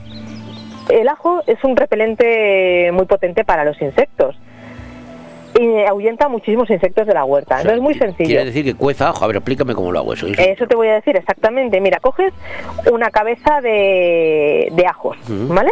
Y los haces, los hierves, haces una infusión de ajos Sí, con un par de clavos de estos de especia. sí, también tengo. Eh, Vale, pues bueno, pues ese agua la dejas reposar un, un día o así, una vez está todo hervido, la dejas reposar un día y lo echas en un vaporizador de agua. Con los clavos y con los ajos dentro. Lo dejo Eh, efectivamente. Que macere un poquito. Que macere un poquito. Y eso lo echas en un difusor de agua Sí. y va muy bien para atacar, por ejemplo, el pulgón, eh, ciertas ciertas plagas. Es un insecticida muy bueno, el ajo. Más que tenemos, bueno, una que también funciona muy bien, también para el pulgón, para la cochinilla y todo eso, es coger en un vaporizador de agua Sí. y echamos unas gotitas de, de lavavajillas, pues el típico mistol que se dice. O el, el Fairy, yo, soy- O el Fairy. yo- yo soy más de Fairy. Pues el Fairy. Y una o dos gotitas de lejía, solo una o dos gotitas de lejía. Pero ¿cuál es el porcentaje con el... Con el, con el Pues en un litro de un litro de agua, sí, en un vaporizador de esos de un litro de agua, sí.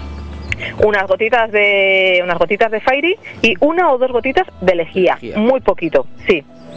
Esto lo que nos provoca es una agua jabonosa que además como lleva como lleva la lejía hace de desinfectante y eso nos sirve también pues para eliminar el pulgón, la cochinilla, el cotonete ese blanco que se ve también en muchos muchas veces en la en las plantas. Sí, sí, sí. Este es blanquito. Bueno, pues esto lo que hace al final es una solución de, de jabón potásico que se utiliza también mucho en jardinería, que sirve muy bien para eliminar para eliminar estas plagas y además también nos sirve para limpiar lo que son las plantas con lo que también les estamos proporcionando más defensas porque al poder coger, al poder hacer mejor la fotosíntesis pues pueden estar más Pero fuertes. esto, que me está diciendo es para plantas y para huerto, porque claro... Sí, sí, no, yo lo que te hablo es para afecta plantas y para huerto, No efectivamente. afecta a la fruta o la hortaliza. o No afecta, no afecta a la fruta porque ten en cuenta que lo que estamos poniendo al final, estamos, la lejía que estamos poniendo es una dosificación muy baja. Ya por eso.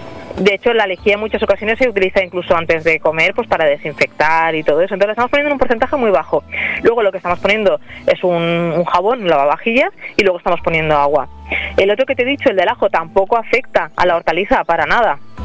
No, yo, soy, yo soy muy de ajo, yo me como todos los días un ajo por la mañana, te lo digo. Ah, Bueno, pues no tendrás pulgón, Hablo- nunca. No, el pulgón, tengo el estómago fantástico. Va, hablo por el micrófono y como por el micrófono no transmito el olor, no te llega, pero yo me como todos los días un ajo por la mañana. Bueno, sigue tú, que si no me, me desvío yo. Sigo, sigo yo. Una plaga muy común también en los jardines son los caracoles y las babosas. Oye, eso, eso, eso, eso te, te estaba esperando ahí, los caracoles. No sé qué hacer con tanto. Si poner una tienda en el mercadillo de caracoles. Porque Pues mira, tengo. les vamos a poner una cerveza a los caracoles. ¿Qué dices? ¿Van a borrachar? Le vamos a emborrachar, efectivamente. A los caracoles, como a nosotros, les atrae muchísimo el olor de la cerveza. ¿Mm? Entonces cogemos una latita de estas de atún o de paté o lo que sea Sí. y la llenamos de cerveza. Y la dejamos enterrada en el jardín que se vea solo la parte de arriba de la lata, es decir, enrasada con nuestra con nuestra jardinera. Que se vea el agüita, el agüita, la cervecita. Claro, efectiva, efectivamente.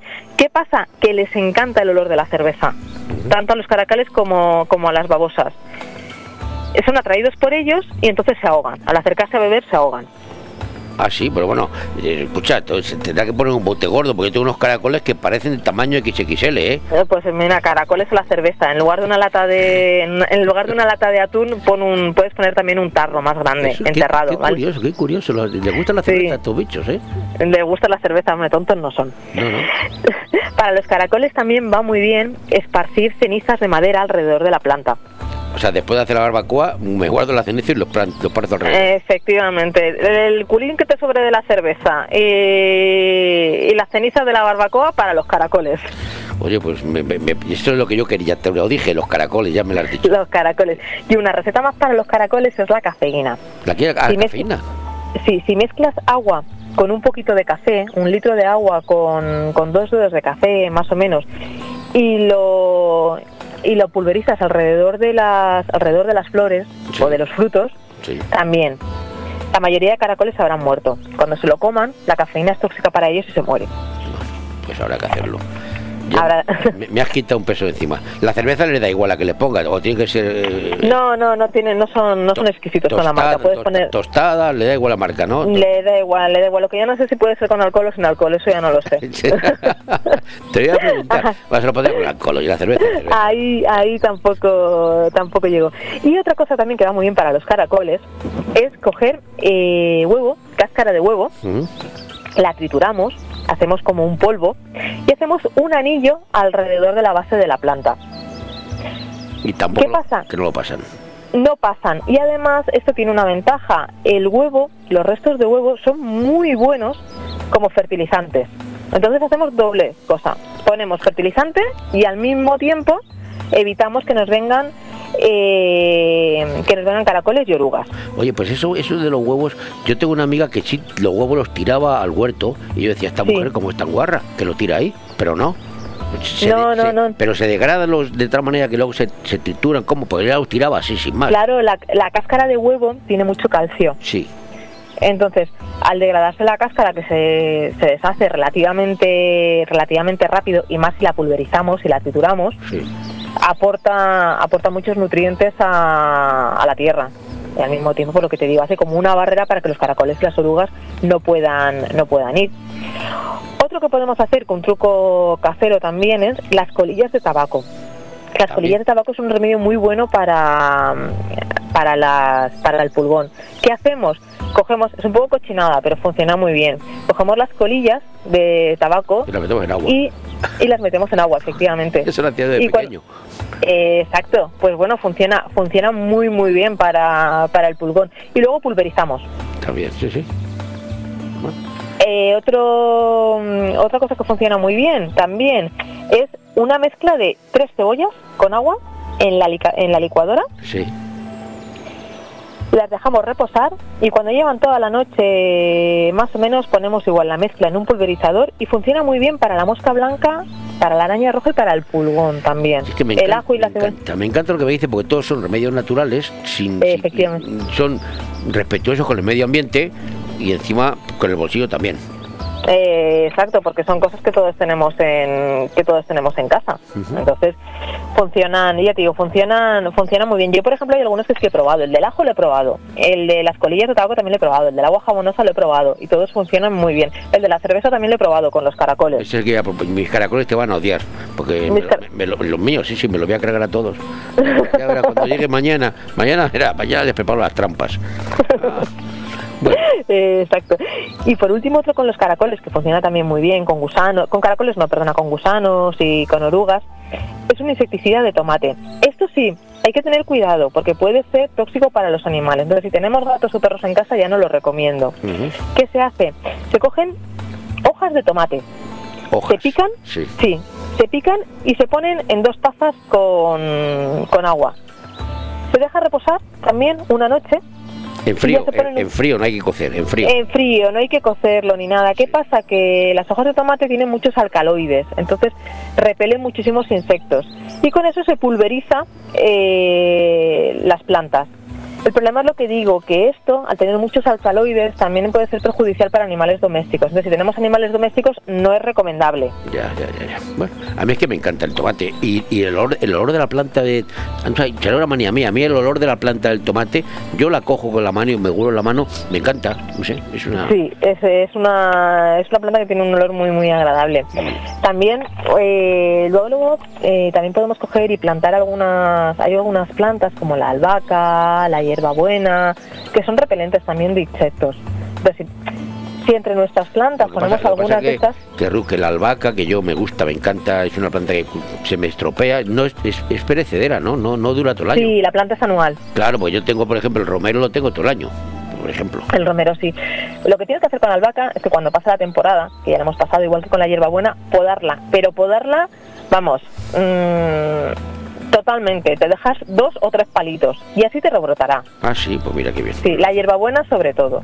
Acaba, acaba rebrotando, O sea, pero la, la- tienes que dejar tiritando. la puedo y dejo tres, tres, como tres... eh, las ramas, tres las ramas, que salgan, sí. las ramitas. Y al final acaba, acaba rebrotando. La albahaca es más complicado, pero la hierbabuena acaba rebrotando. El romero es que el romero está todo el año, igual que la lavanda. Sí, sí, romero y tomillo tengo siempre yo, eso tengo. Tiene siempre. Lo que no voy a hacer va a ser caracoles, qué alegría me ha dado hoy, de verdad, ya verás. bueno, la que tienes que hacer es contarme luego la semana que viene si te ha funcionado o no te... o no. Pues te lo voy a decir, lo te lo voy a decir, porque mañana, mañana por la mañana que tengo día libre me voy a dedicar a, a poner trampas. Ya te contaré el lunes que viene cómo ha funcionado, ¿vale? Pues nada, eh, recuerda, para los caracoles básicamente cerveza, cafeína, madera y huevo. O sea, ceniza, cerveza, cafeína y cáscara de huevo. Yo como soy muy más de cerveza que otra cosa, como me- seguro que me va a sobrar alguna de las 7 8 que me tomo al día, No, eh, pues eh, nada, pues. dejaré un culín para ellos. Déjate un culín para, déjate un culín para Además, voy, a, ellos voy y... a- voy a salir por el huerto. Chicos, que os invito a venir para acá. Vamos a brindar. A, a ver los que vienen, ya verás, ya verás. Bueno, el lunes nos vemos de nuevo. Hablamos. El lunes nos vemos de nuevo. Adiós, Muchas gracias. Hasta luego. Hasta luego, un saludo. Que por cierto, el lunes arreglo lo de las plusvalías, ¿eh?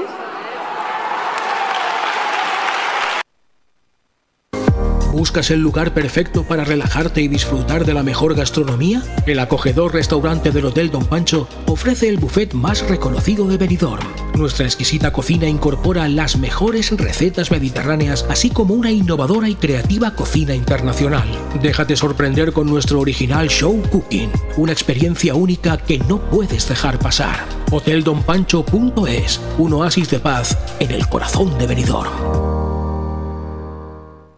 Hola. Hola, buenas noches. Sí, dígame. Mire, le llamo porque mi marido se fue a la cámara aragonesa y es que no ha vuelto todavía, ¿eh? Ya. Esto fue el año pasado y la verdad es que estoy preocupada, ¿eh? Ambrosio, vuelve. Tenemos una llamada. Buenas, soy Ambrosio, el marido de esta señora que está hablando, sí. Ambrosio. Pilar. Dime. ¿Dónde coño estás, Pilar? Que me dijiste que bajabas enseguida. Ay, es que te estoy esperando. Y es que se han enfriado ya los champiñones. Qué cabeza ya me lo mía. dijo tu madre. Ya bajo. Menuda paciencia hay que tener con Ay, él. chico, tranquilo, sin prisa. La Cava Aragonesa, en Plaza de la Constitución, Benidorm. Tu vivienda perfecta está en Rojisa, casa en zona residencial de Callosa, junto a otros chalets. Dispone de planta baja y una altura, salón comedor, cocina, un baño y cuatro habitaciones. A su lado, dos construcciones, una de garaje y otra de barbacoa. Terreno para hacer una piscina y tiene un mirador con vistas impresionantes. Si quieres tranquilidad, vistas, sol y cercanía al pueblo, es tu oportunidad. Infórmate en Rojisa, teléfono 672 20 26 36 y en rojisa.com. todo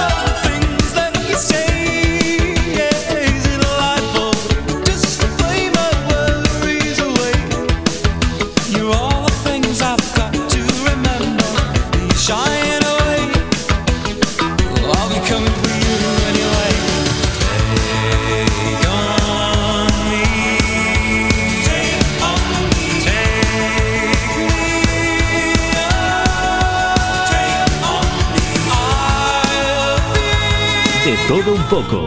Programa patrocinado por Hotel Don Pancho, Fomento de Construcciones y Contratas, Exterior Plus y Actúa, Servicios y Medio Ambiente. La Generalidad Valenciana va a invertir casi un millón de euros en el convenio con Radio Televisión Española para la celebración del Benidorm Fest, la, preselección para el Festival de Eurovisión del año que viene, y también va a invertir la Generalidad 800.000 euros en la Gala de los Goya que se va a celebrar en Valencia. Bueno, pero en Benidorm va a ser lo que, como comento, lo del Benidorm Fest y casi un millón, exactamente 968.000 euros. Esta es la noticia buena, ganamos la chica. ¿Y cuál es la mala?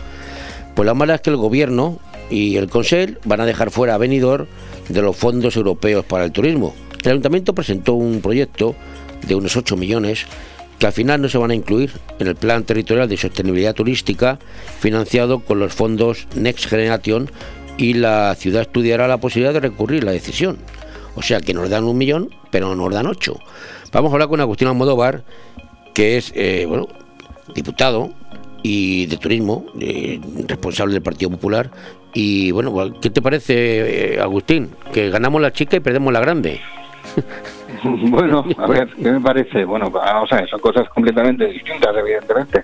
Los fondos Next Generation, precisamente desde el Partido Popular, llevamos con los fondos europeos desde el primer momento, hace ya un año y pico, llevamos reclamándole al gobierno que aquello lo que tendría era para poder, vamos, para que fuera una, re- una, una- un, reparto de esos fondos justo y que atendiese las necesidades realmente de lo que tendría que ser para esa recuperación, porque son fondos de recuperación, que hubiera un organismo independiente, un organismo in- independiente formado por personas independientes que al margen de cualquier tipo de afinidad política, pues decidiesen y pudiesen, eh, bueno, pues eh, argumentar de qué manera tenían que distribuirse esos fondos eh, estudiando todos los proyectos que se presentaron, que se presentaban en ese momento. Bueno, pues eh, entonces, desde entonces el Partido Socialista, el Gobierno de España lleva rechazando esa posibilidad desde entonces y nosotros ya advertimos, que muchos nos teníamos, de que esos fondos iban a ser utilizados por el señor Sánchez eh, pues para pagar favores o, o- o para seguir bien anclado al sillón de la Moncloa.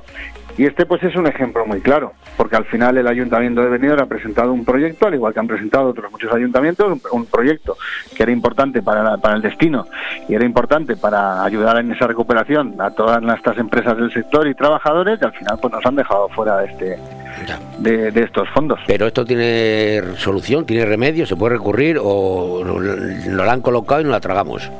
Bueno, pues lo han colocado y nos la tendremos que tragar. Imagino que el ayuntamiento podrá recurrirlo y se podrá ver de qué manera, bueno, pues, eh, qué criterios han seguido y por, por lo menos poder preguntar, oye, qué criterios han seguido y los motivos por los que te han dejado fuera de, estos fondos. Imagino que se podrá recurrir. De todas maneras, ya digo, en los presupuestos generales del Estado del próximo año que están en trámite ahora mismo en el Congreso, pues dentro de esos mismos fondos lo mismo. Es que ahora mismo nos encontramos con que el gobierno que se le hincha la boca a la ministra Maroto y a todo el gobierno diciendo que tenemos el presupuesto de turismo más alto de la historia, pero claro es que el 85% del presupuesto de turismo son fondos europeos y al final no conocemos absolutamente, en el presupuesto está pintado como fondos de recuperación, eh, Next Generation, Unión Europea y tal, pero no conocemos absolutamente ningún tipo de proyecto de los que van destinados y lo que nosotros exigimos y vamos exigiendo desde hace ya semanas es que queremos conocer el detalle de esa de ese reparto de fondos y saber cuáles son los criterios. Por eso nosotros, eh, lo que he dicho al principio, llevamos reclamando un ente independiente para la gestión de esos fondos que el gobierno ha rechazado continuamente.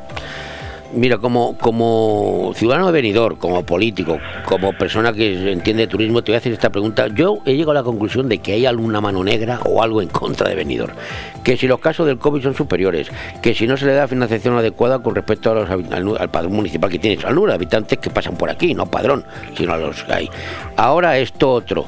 ¿Qué pasa con Benidorm? ¿Nos tienen...? No, yo creo, yo, yo creo que es una cuestión, vamos a ver, es lo que estoy diciendo. Al final Pedro Sánchez quiere utilizar los fondos para su propio interés electoral y su propio interés partidista. Venidor, pues gracias a la buena gestión del Partido Popular, pues Pedro Sánchez sabe que lo tiene perdido. Completamente. Entonces al final, bueno, pues hay que intentar quedar bien, intentar quedar bien con otros lugares y aquí lo tiene perdido. Es que es que es así, es, es así de triste. Pero es que es así, es así, esa es su forma de hacer las cosas. Aquí hay que pagar favores y ya hemos visto además cómo estos últimos días hemos visto cómo ya le advierten sus socios como le advierte Rufián, como le advierten los de Bildu, y bueno, pues eh, en, en esas estamos. Y por eso nosotros, bueno, pues vamos a plantear todo tipo de enmiendas a los presupuestos para intentar, pues, que no sea así, eh, que, que no se, que no salgan con la suya y que podamos tener pues una recuperación justa y que todos los sectores, en este caso el sector turístico y quienes de verdad lo necesitan, pues puedan optar a esos fondos para que la recuperación sea pues bastante más rápida y, justa. Oye, Agustín, uno de los temas del día de hoy, y yo lo he tratado al principio del programa, el tema de las famosas plusvalías. El Tribunal Constitucional dice una cosa, el gobierno hoy va a hacer un decreto ley y se lo va a cargar la, la sentencia del Tribunal Constitucional, los ayuntamientos todos callados, me da igual que sean del signo político que sean, porque hay mucha pasta en juego. ¿Qué va a pasar con esto? Bueno, pues la verdad es que es un tema mm, que es un lío bastante importante como todos los líos que tiene sobre la mesa el gobierno. ¿Qué va a pasar? Bueno, pues que al final los perjudicados, los, los, propios eh, ciudadanos, de alguna manera, y muchos, claro, los ayuntamientos al final, que no van a poder prestar pues esos servicios al final. Eh, no estoy diciendo que al final no pues sean Pero, pero no hay otra forma de modernizar la financiación de los ayuntamientos, porque de cada. Yo sé que la Generalitat da muy poquito dinero a los ayuntamientos, es muy rácana. De cuatro. eh, Esta mañana he oído en un sitio que de cuatro euros eh, que, el gobierno central utiliza, la, la Generalitat nada más que hace llegar a los ayuntamientos uno de cuatro. Entonces, Sí, sí. eh, habrá que buscar Si lo una que hay que hacer es, si, si lo que hay que hacer es mejorar para no depender de del ladrillo. Claro, para no depender tanto Ah, del ladrillo. Claro, hay que, hay que mejorar, ese, hay que reformar ese sistema de financiación impulsaron hace ya años Zapatero y, y Artur Mas, porque es así, y que además quiero recordar que cuando llegó Pedro Sánchez a la Moncloa firmó un documento con el señor Baldoví donde se comprometían a mejorar la financiación de la comunidad valenciana Así en es. este caso. Sí, sí. Por, por ejemplo, y bueno, tres años y pico después, pues seguimos sin saber nada. Y es lo que hay que hacer, mejorar la financiación de, de las comunidades autónomas, mejorar la financiación de los municipios, en arreglo a lo que aporten a las arcas generales del Estado, a, lo- a la- bueno, a, a las cuentas generales del Estado esos municipios, y es en lo que en lo que llevamos intentando trabajar desde el Partido Popular muchísimo tiempo. De hecho, en los presupuestos generales del Estado hemos introducido, vamos a introducir una enmienda para esa para esa mejora de la financiación autonómica y local. Pero bueno, mucho me temo yo que será rechazada. Pero ahora que dice los presupuestos generales del Estado, eh, hoy hay una noticia que dice que H. Bildu ve feeling, feeling con el gobierno para lograr un acuerdo razonable en los presupuestos sin tener que mezclar de los presos de ETA. ¿Esto, que- ¿Esto es verdad? Yo no me lo creo. ¿O es una cortina de humo para, no sé?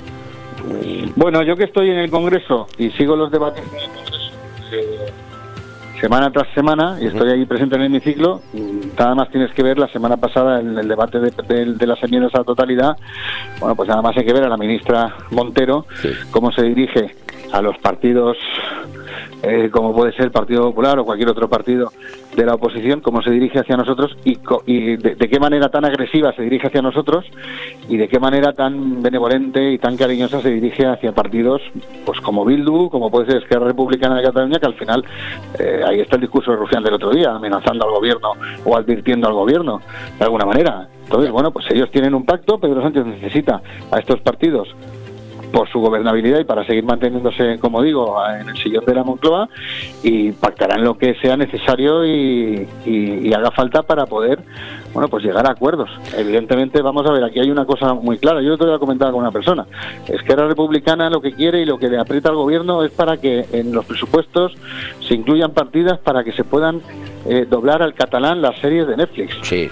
Oiga, si los productores no doblan al catalán es porque no habrá demanda Es una chorrada, perdona. de catalán. O sea, es, sí, es una, es una, es una Vas chorrada. a, obligar, vas a obligar a Netflix y a HBO a, a, doblar en catalán porque ellos Claro, quieran. pero, pero, es, pero es una chorrada que es una chorrada que cuesta dinero a los que, que cuesta dinero a los contribuyentes, que se utiliza un dinero para estas cosas, para estos fines de todos los contribuyentes, que por ejemplo, pues ese dinero que se va a destinar a doblar películas o series en catalán en Netflix, pues no va destinado a ayudar a las agencias de viajes, por ejemplo, que se están pasando muy mal y que llevan un año y medio pasándolo muy mal y sin ningún tipo de ayuda. pero yo, Pues en eso, en eso estamos, que hay que priorizar y Pedro Sánchez su prioridad absoluta es mantenerse en la Moncloa a toda costa. Pero yo creo que estas medidas van en contra de los propios independentistas, porque ¿a quién se lo, ¿en qué cabeza cabe que un mercado para Netflix, el mercado audiovisual en español, eh, hablado por un 400 millones de personas, a los catalanes que con todos mis respetos lo hablan 5 millones? Entonces, no sé, me parece que Sí, lo medidas que- van en contra pero es lo, que te, es lo que te estoy diciendo. Al final, si hubiera una demanda, si hubiera una demanda, ¿tú crees que las propias productoras no estarían ya Pues claro, doblando? hombre, ganar, ganar dinero que es lo suyo, claro, tienen que ganar. Claro, pero no, si no lo hacen es porque no hay una demanda. Yo, Agustín, tanto, bueno, yo- yo, pues, Agustín, ahí cuan- está. cua- cuando, veo, en el tema de los presupuestos, para acabar ya con seguir un poco y acabamos con esto, eh, yo mm, es muy encomiable y muy loable la labor del Partido Popular presentando enmiendas, todas estas cosas, pero pero la verdad, eh, si, si no van a ningún lado, si tiene mayoría absoluta, ¿qué hacemos? ¿No, no, no, se- no- Bueno, no sentís ver, un, poquito, un poquito como, no sé, ninguneado? No, ahí, no, no, ahí ya sí que te digo yo que no, sí que van a algún lado. Vamos ¿Ah, a ver, sí? nosotros, sí, sí, vamos a ver, nosotros, y además quiero recordarlo porque fue así. El año pasado en la Comisión de Presupuestos, la misma que se va a celebrar la semana que viene, y yo lo sé porque soy miembro de la, soy miembro de la mesa, soy secretario segundo de la mesa de presupuestos. El año pasado muchas de las enmiendas, evidentemente, bueno, la semana pasada debatimos en las enmiendas a la totalidad. No han salido adelante, si hubiera salido adelante alguna de esas enmiendas, automáticamente los presupuestos se devuelven al gobierno y tendría que elaborar unas cuentas nuevas y volver a presentarlas al Congreso, etcétera. Bueno, han salido no han salido adelante esas enmiendas a la totalidad y ahora estamos en un trámite del el trámite del articulado. Y dentro del articulado pues se pueden eh, hacer una serie de, propuestas de mejora, que es en lo que en lo que está trabajando en lo que ha estado trabajando la semana pasada el Partido Popular. Eh, han sido cerca de 2.000 enmiendas las que hemos presentado desde el, desde el Partido Popular. Enmiendas que afectan, en este caso, mira, esta misma mañana hemos dado una rueda de prensa en la sede provincial de Alicante del partido explicando las enmiendas de la, que afectaban a la provincia. Pero hay un bloque importante en mi caso que he presentado de apoyo al sector turístico y son enmiendas que pueden, bueno, pues suscitar, van a suscitar la semana que viene en la comisión un debate y, y van a, y se va a provocar una votación. Y en esa votación, bueno, pues muchas de ellas podrían salir adelante. El año pasado, por poner un ejemplo nada más de una de ellas, el año pasado desde el Grupo Popular proponíamos que se estableciera un IVA súper reducido a las actividades turísticas para ayudar al sector. Bueno, pues la enmienda podía haber salido adelante y el gobierno tendría que haberla incluido en los presupuestos y haberlo aplicado si hubiéramos, eh, si en esa comisión donde se votó, donde se votaron las enmiendas hubieran estado presentes, por ejemplo, los diputados de Vox, que automáticamente se borraron de, de la comisión de presupuestos y no votaron. Entonces, muchas de las cosas pueden salir adelante porque suscitan el interés de otros grupos políticos. Porque a lo mejor a los señores de Esquerra Republicana Cataluña, la enmienda en la que yo pido eh, un programa de incentivos al consumo, que por cierto, ahora parece que Chimo Puig también se lo pide al gobierno de España, un programa de incentivos al consumo para que los españoles puedan viajar, bueno, pues a lo mejor a los señores de Esquerra Republicana les gusta esa enmienda y a los señores del PNV también les gusta esa enmienda y lo, lo consideran necesario y si esos votos los sumamos a los del Partido Popular, a los de Ciudadanos que les puede parecer adecuado y a los de Vox que les puede parecer adecuado, pues la sacas adelante. Y el gobierno no tiene más remedio que incluir en los presupuestos generales del Estado. Por tanto, mucho de ese trabajo puede ser, puede ser efectivo, puede ser efectivo. Y puede incluirse en esos presupuestos. ¿Los presupuestos van a salir adelante? Sí, porque el gobierno tiene, una vez ya ha pasado el trámite de las, de las enmiendas a la totalidad, el gobierno tiene los números para que puedan salir adelante. Pero nuestro trabajo y nuestra obligación es el defender a los ciudadanos e intentar mejorar esas cuentas públicas, que vuelvo a decir, no son las cuentas públicas que haría el Partido Popular, pero ya que van a salir adelante porque tienen los números para que salgan adelante, vamos a intentar mejorarlas y hacerles una enmienda eh, general a todas ellas para intentar que realmente cubran las necesidades. Nosotros ahora mismo, por ejemplo, hemos presentado una batería de enmiendas para cubrir los- las necesidades de los alicantinos con muchísimas cuestiones y quiero recordar que es que los presupuestos generales del Estado que presenta el gobierno, eh, Alicante está en la cola en Sí. cuanto a inversión en cuanto a inversión eh, per cápita. Y nosotros lo que hacemos es multiplicar con esas enmiendas multiplicar por tres y casi hasta por cuatro esa inversión per cápita. Incluyendo cuestiones que el gobierno ha dejado fuera y que son imprescindibles y necesarias en estos momentos para el futuro de nuestra de nuestra provincia. Pues eso es lo que intentamos, intentar mejorarlas e intentar que bueno que las necesidades de en este caso los alicantinos o todos los españoles, porque todos los compañeros a lo largo y, y ancho de todo el territorio nacional lo han hecho, pues puedan salir las las mejores cuentas posibles para nuestros intereses. Pero así debía ser, me parece perfecto. Pero pasa que en este partido, en este partido, digo, en este país, lo que un partido propone, aunque sea bueno, pues lo propone uno y no lo propongo yo, pues ya no te lo voto y ya digo que no. ¿eh? Y Sí, seguramente. Así, así pero- somos los políticos, pero al final- sois así los bueno, políticos, pero sois. al final Pero al final hay que recordar las cosas, pues es lo que te decía. Eh, es que Chimo Puig el viernes, yo llevo un año y medio pidiéndole al gobierno un plan de, bonos al consumo a nivel nacional, un plan de incentivos al consumo turístico a nivel nacional, para intentar paliar las necesidades que tiene, para intentar cubrir las necesidades que tiene el sector, más cuando hay un retraso enorme con los viajes del incenso, llevo un año y medio pidiéndolo y las veces que lo hemos propuesto en comisiones y en, el Congreso han sido rechazadas en contra por, el Partido Socialista. Y el viernes Chimo mm, le pide al gobierno que ponga en marcha el mismo, lo mismo que yo estoy pidiendo. Entonces, bueno, pues hay gente en el Partido Socialista que lo considera eh, bueno y lo considera necesario lo que a veces proponemos. Bueno, pues eso hay que recordarlo continuamente y yo, vamos, esta, esta misma semana que además intervengo el jueves en el Pleno, se lo recordaré a la, a la ministra. Bueno, oh, me han dicho que, que en la comisaría de Benidorm van a poner una placa que dice In Memoriam de Agustín Almodóvar. La, la- la nueva, la nueva comisaría de Benidorm. Bueno, no sé, no sé lo que pondrán, pero vamos, es otra, otro de los. Eso será oye, In Memoriam tuya. tú- yo no lo veré y tú tampoco.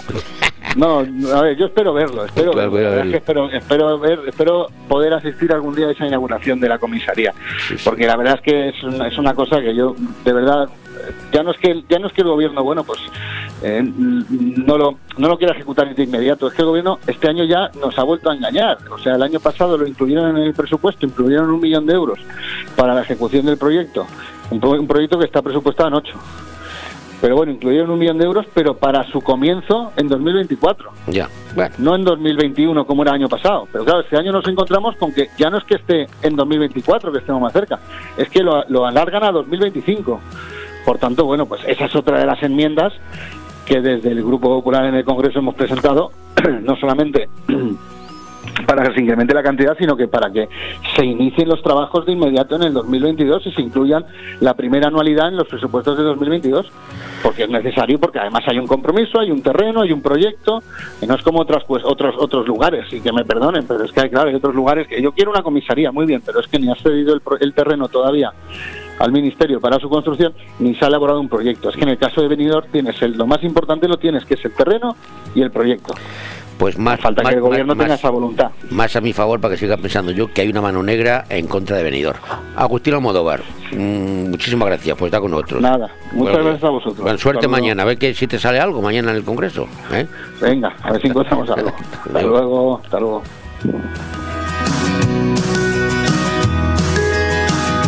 Entre todos tenemos que hacer la pedagogía de que la luz no la pagamos todos los días, la pagamos al mes o la pagamos cada trimestre. Tiene dos huevos así de grandes. El movimiento se demuestra bailando. En Estudio de Danza Patimora disfrutarás del baile con nuestros cursos de hip hop, street dance, baile español, flamenco, sevillanas o ballet clásico. Y no te pierdas las novedades en cursos de contemporáneo, zumba, Broadway y pilates. Con edad a partir de 3 años y durante todas las tardes. Reserva ya tu plaza llamando al 658 38 35 61. Estudio de Danza Patimora, calle Santa Cristina 2, Benidorm. Benidorm más cerca. Hasta final de año, Benidorm te regala la primera hora de parking si consumes más de 20 euros en los comercios y establecimientos de hostelería y ocio de nuestra ciudad. Tienes disponibles los aparcamientos de La Higuera, Tomás Ortuño, Calle Mercado, Calle Ruzafa, Avenida Bella del Mar y aparcamiento de los cines Colci. Entrega el ticket de compra antes de retirar tu vehículo y tendrás la primera hora gratis. En Benidorm trabajamos para mejorar la movilidad de todos y para apoyar el comercio y el ocio local. Benidorm te espera. Benidorm más cerca. Concejalía de Movilidad. Ayuntamiento de Benidorm.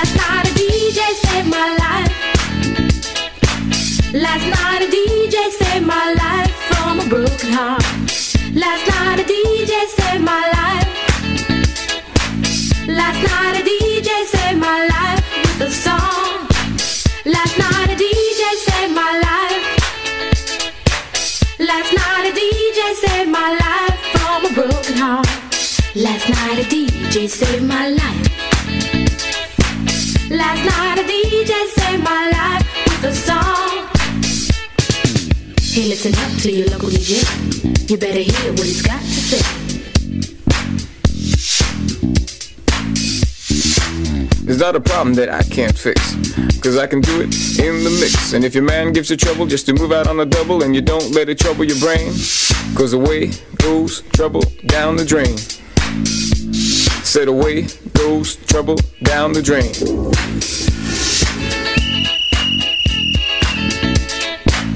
Dub time.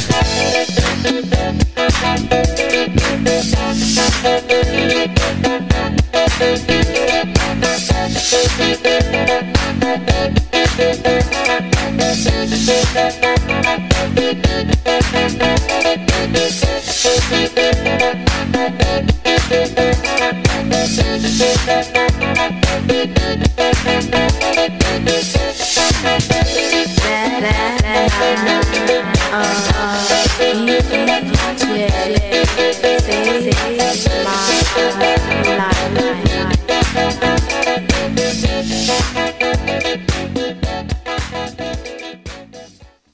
De todo un poco. Programa patrocinado por Hotel Don Pancho, Fomento de Construcciones y Contratas, Exterior Plus y Actúa, Servicios y Medio Ambiente.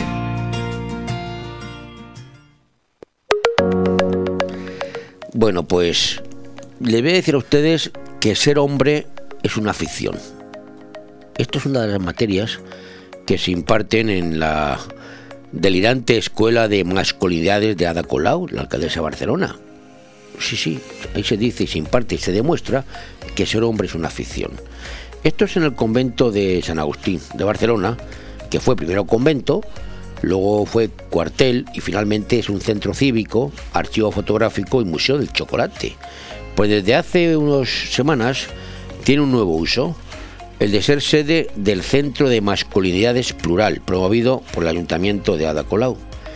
El claustro que en el siglo XIV escuchó el murmullo del rezo de los monjes agustinos y en el XVIII el estruendo de los cañonazos en el sitio de Barcelona, fue testigo, está siendo testigo, de las bases que definirán a un nuevo hombre, un no prototipo masculino, positivo, abierto, plural y heterogéneo, del que la Barcelona de Colau quiere ser abanderada. La alcaldesa anunció ya a finales de julio la creación de este nuevo equipamiento municipal, donde tendrán lugar talleres, seminarios, charlas e incluso cursos de 10 a 16 semanas de duración con terapias de dos horas semanales que se encargarán de esculpir los nuevos modelos de hombre. Plural estará destinado a funcionarios del consistorio y a colegios, pero también a todo hombre que quiera desprenderse de la toxicidad que lleva incorporada por el hecho de haber nacido hombre. Yo es que soy muy tóxico, soy hombre, ¿qué le voy a decir? Y todo de momento gratis, ¿eh? pagado por el ayuntamiento, tacatá. La inauguración arrancó con una jornada que reunió a ponentes performance y representantes varios de la ciudadanía, policías de uniforme incluidos, que forman parte del collage de las nuevas masculinidades que promoverá la Escuela de Colau. En las charlas participaron un hombre trans, otro con diversidad funcional, un gay, aliados feministas, varias mujeres y hasta un drag queen, es decir, una mujer que se viste de hombre y que tiene pluma marimacho, como ella misma dijo. La velada inició con un encuentro cerrado al público entre diferentes entidades y actores implicados en el no pequeño entramado del género, el feminismo y las nuevas masculinidades de la Barcelona reciente, de la moderna, financiado, como digo, en gran parte por el erario público. Pasada las 6 de la tarde, el otro día, cuando se inauguró, dieron comienzo las charlas moderadas por la historiadora especialista en género, inmigración y diversidad cultural, Gemma Torres. Torres se arrancó diciendo que vio la película de Superman y que le llamó la atención cómo la cinta enseña a los hombres que no tienen que ser Clark sino Superman. Pero claro, Superman es un extraterrestre, dijo. El héroe que salva al mundo poco tiene que ver con el hombre real, planteó. Se ha quedado calva esta a compensar esto. ¿Existe el hombre de verdad?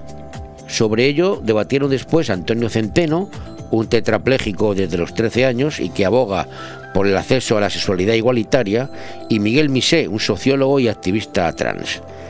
Desde la diversidad funcional no hay ganas de ser un conquistador o un macho proveedor, dijo el tal Centeno. También se mostró contra, contrario al guion de la superación que la sociedad supuestamente exige al hombre, y más a hombres como él, con discapacidad. Nos dicen que vivimos mal porque no nos hemos esforzado lo suficiente, dijo este señor. Misé, por su parte, habló de su experiencia como hombre trans y sus intentos para encajar en lo que se supone que es el hombre original. Los hombres dedican mucho tiempo a ser hombres y eso no les hace felices ni libres. Nadie conseguirá ser un hombre por ser un hombre, porque ser un hombre es una ficción. Joder. La masculinidad no es realista ni es humana. Fueron algunas de las frases que siguieron. Una banda de grillos alocados se juntaron. Luego vino una especie, en mi opinión, ¿eh? Luego vino una especie de, les estoy contando cómo pasó la jornada. Luego vino una especie de apología de la vulnerabilidad con un modelo al que el hombre violento, competitivo y agresivo debe, debería aspirar. Mise relató su experiencia de cómo en varias ocasiones ha bajado la mirada o ha cedido con tal de que no le rompieran la cara en situaciones conflictivas. Dijo, bajo constantemente la mirada, ceder también está muy bien para conservar la cara intacta. Torre, la moderadora, concluyó, ser hombre es pesado, es peligroso, es un lío. Se refería nuevamente a los restringidos modelos masculinos que plantea la sociedad heteropatriarcal. Ya salió. Acto seguido vino la performance del drag queen Ken Pollet con canciones cuyas letras rezaban versos como Ese es mi macho de verdad o Quiero encontrar un hombre de verdad. El artista apareció disfrazado con bigote y con el atuendo de un cuerpo musculoso que terminaba colapsando. La actuación concluía con Poyet quitándose la ropa, que lo masculinizaba, para terminar casi desnudo con el torso encadenado haciendo alusión a lo que los cánones presuntamente le imponían. ¡Qué maravilla! Terminada la actuación, la moderadora lo presentó así, en una terminología digna de la nueva escuela de masculinidades barcelonesa. Hemos visto a Ken Pollet, o Pollet, como quieran, que es un drag queen que rompe escenarios y prejuicios. Es el cuerpo donde Elena Ramírez, filósofa y activista, vuelca su trabajo como drag queen, que le sirve para investigar sobre el género y resistir la violencia machista y la homofobia. Nació en Málaga, pero hoy en Barcelona, donde realiza diversos talleres de drag queen y varias fiestas donde quiere contribuir al empoderamiento marimacho y bollo, donde celebra su plumo marimacho y su ser travesti para resistir al binarismo de género. Joder. Crear vínculos y redes de empoderamiento en la comunidad LGTBI y cuestionar las relaciones entre género, poder y masculinidad. Si se han, ustedes, ¿se han enterado ustedes de esto, yo no me he enterado. Después habló Polet, que concluyó su discurso con un viva el fracaso, exhortando a fracasar como hombres y como mujeres. Joder, macho, entonces, ¿qué, somos? Bueno, pues es que que me tengo que reír. Posteriormente, Paco Abril, sociólogo y miembro de la Asociación de Hombres Igualitarios, HIGE, y Adriana Sabater, que no sé quién es, ah, sí, una educadora y activista femenina, debatieron sobre cuál sería el hombre del futuro. Vamos a ver cuál es el hombre del futuro. Pues sería un hombre heterogéneo, diverso, desorientado, descolocado y perdido sin referentes que emular, dijo Abril. Vamos, un tonto lava. Eso lo digo yo. El mundo ya no gira a su alrededor y los demás no somos recursos a su servicio, prosiguió. Abril, que tiene nombre de mes, entre otros de los puntos que definirán al hombre que viene, destacó que la rendición de cuentas que el hombre deberá asumir por la violencia que ejerce diariamente contra las mujeres. En fin, que esto fue un coloquio o fue una jaula de grillos, no lo sé, pero en cualquier caso ha asistido y lo que les cuento no es mentira, es una realidad. Es el nuevo taller de masculinidades que ha impuesto la alcaldesa de Barcelona, Ada Colau, para crear el futuro hombre, el hombre del futuro. Es que te has quedado. Me, río porque mi compañero Ale Ronzani me está mirando con una cara de sorpresa como diciendo, ¿este de qué va? Me voy a callar, tengo más, pero me voy a callar. Yo creo que por ella basta. Ya basta, no te rías más, anda, déjalo. Vale, empiezo. Eh, subo el precio de la luz. Paso. Pues subo el precio de la luz otra vez. Paso. ¿Estás de coña? ¿Cómo que pasas? Joder, no puedo hacer nada. Pero si tienes 300 cartas. Ya, pero no sé qué hacer. Subo el precio de la luz. Paso. Pero vamos a ver, ¿quieres hacer algo? Que no sé qué hacer, joder. Nada, ¿no? Pues subo el precio de la luz. Paso. Joder, mira, creo que te puedo ayudar. Manifestaciones. Subo el precio de la luz. Paso.